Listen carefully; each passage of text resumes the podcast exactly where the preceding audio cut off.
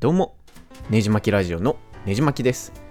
今回は新作を控えたイギリスのロックバンド、コールドプレイについて語ろうかなと思います。で、ゲイが聴くアーティストってよく揶揄されたりもするんですけれども、独特の世界観とか、すごく綺麗なメロディーとか、あー繊細な歌詞が魅力のグループだったりします。で実はですねこのコールドプレイ名前も聞いたことある方多いと思うんですけども Spotify での総再生回数がなんと50億回もなっているらしくて実は世界で最もストリーミングされているロックバンドになったみたいです。でまああのー僕結構昔から聞いてるんですけどもホモ臭いとか結構言われながらも今はもう大成功してて、えーびっくりしています。でまあやっぱりあのラジオとかあテレビ CM とかでもよく流れてるので聴きやすい曲が多くて洋楽をですね普段聴かない方にもおすすめできるグループかなと思います。でですね当時繊細だった初期のアルバムからは本当に音楽性が大きく変わってですね初めはほんまになよなよした感じの繊細なサウンドやったのにちょっと目を離した隙に、えーパリピ向けのですね、えースタジアムで入るような音楽性になっています。でコールドプレイのですね魅力を3つほど挙げるとまずは声ですかね。であのボーカルがクリス・マーティンっていう方なんですけども U2 のボノの鼻声チックな声とですねあの他にも有名なレディオヘッドのトム・ヨークの綺麗な裏声とかを一緒くたにしたような歌い方になっています。でこのボーカルのクリス・マーティンのルックスもですね、えー、ゲイ受けしそうな顔立ちしてまして、えー目がクリクリしてて、えー、わりかし可愛い顔しています。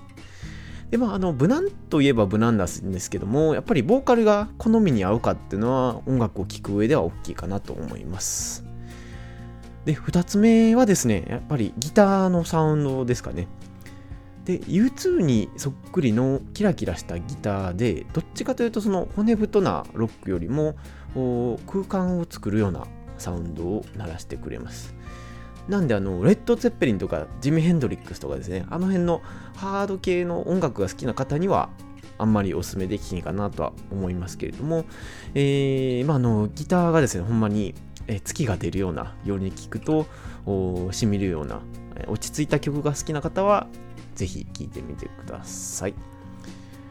で魅力の3つ目はですねあのトレンドを取り込む速さですかね。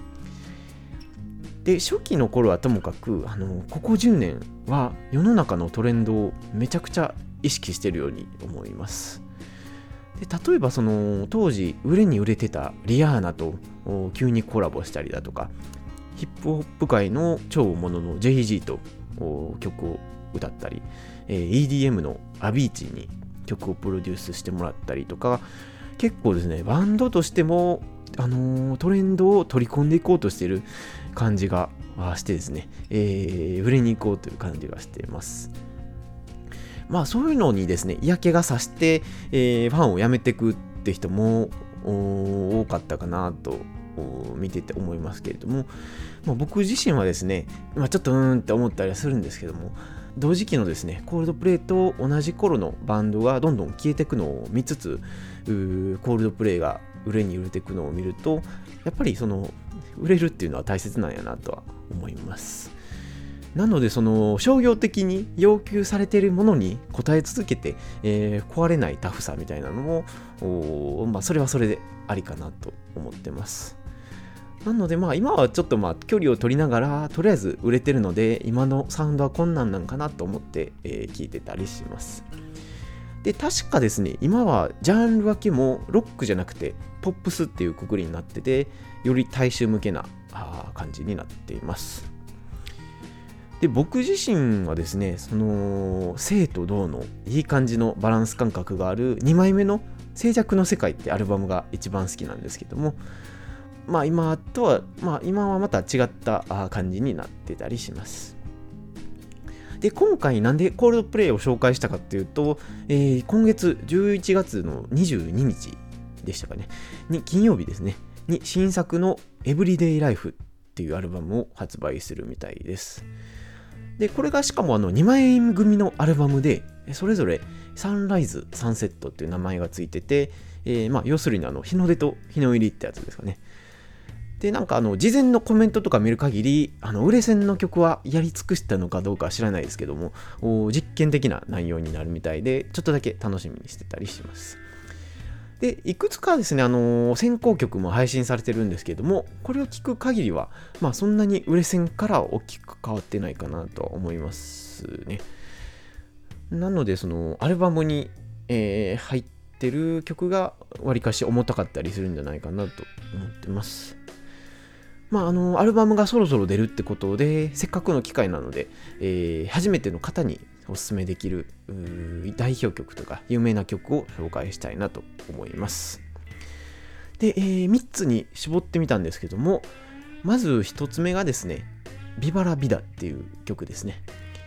まあ、これがですね、えー、Apple の iTunes の CM でもかなり話題になった曲で、えー、あの U2 とかですね、デビッド・ボーイの大物のロックバンドを数々プロデュースしてきたあのブライアン・イーノの手が入ってたりします。なのであの曲の質もですね、えー、以前と比べてぐっと上がってて、えー、コールドプレイから1曲選べって言われたら、あのー、この曲を選ぶ人が多いかと思います。で、このビバラビダっていう曲、あの以前と違ってちょっと還元楽みたいなのも強みに入ってて、かなり荘厳なあ音楽になってます。で、歌詞もですね、えー、聖書から引用したような内容とか、あなんか戦争の話だったりとか、えー、革命だったりだとか、いろんな解釈ができる内容になってて、あそういった視点でも面白い曲になってます。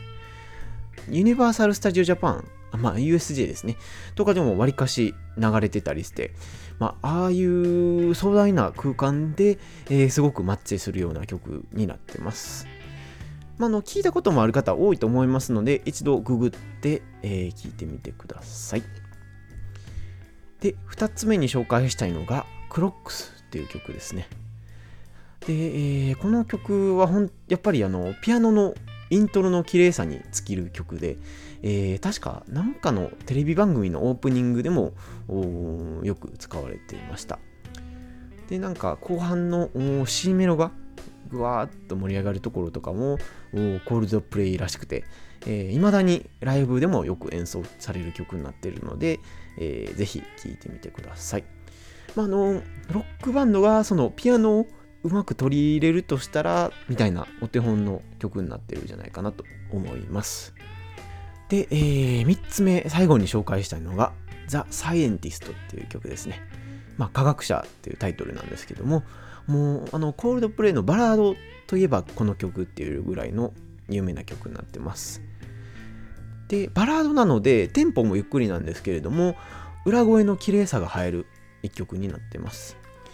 でなんか逆再生されてる感じのプロモーションビデオもですねわりかし有名で、えー、ふらふら歌いながら歩くクリス・マーティンもなかなか可愛いので、えー、ゲイの方はぜひ見てみてくださいで、歌詞もですね、結構面白くて、あのー、タイトル通り、科学ではなんか解明できない、えー、人間の心の複雑さみたいなのを表現している曲になります。で、あのー、まあこれもゲイも、ゲイが大好きなの、グリーっていうドラマでもですね、使われてて、えー、まああの恋人同士が破局をするシーンでですね、カバーされてたりもします。なので、失恋をした人は、ぜひ、えー、泣きながらこの曲を聴いてみてください。えー、という感じで3曲紹介してみました。まあ、他にはですね、あの、イエローとか、In My Place とかですね、えー、有名な曲山ほどあるんですけども、3曲に絞るとこんなこんな感じになるかなと思います。まあ、なんだかんだ言って、いろいろ売れ線の曲をずっと作り続けるっていうのはすごいもんで、えー、まああのリアルタイムでですねその「美しき生命」っていうアルバムが大ヒットしてからまあこれ以上は売れへんやろなというぐらいの感じだったんですけどもそこからもうさらに、えー、売れに売れて、えー、もう予想の上を行ってますからね。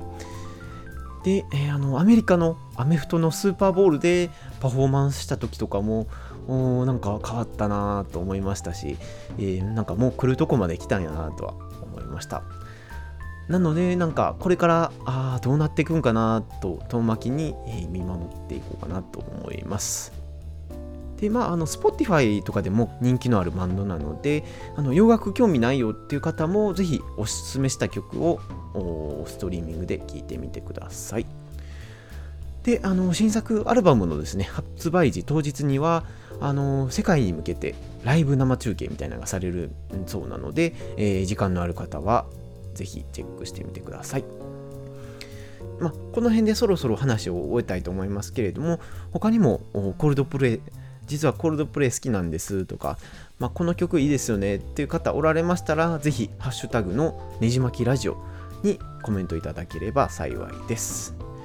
このポッドキャスト以外にもねじ巻きブログをやっておりますので興味のある方はググってみてください。iTunes や Spotify で聞いていただいている方はぜひ登録やレビューをお願いします。では次のエピソードでお会いしましょう。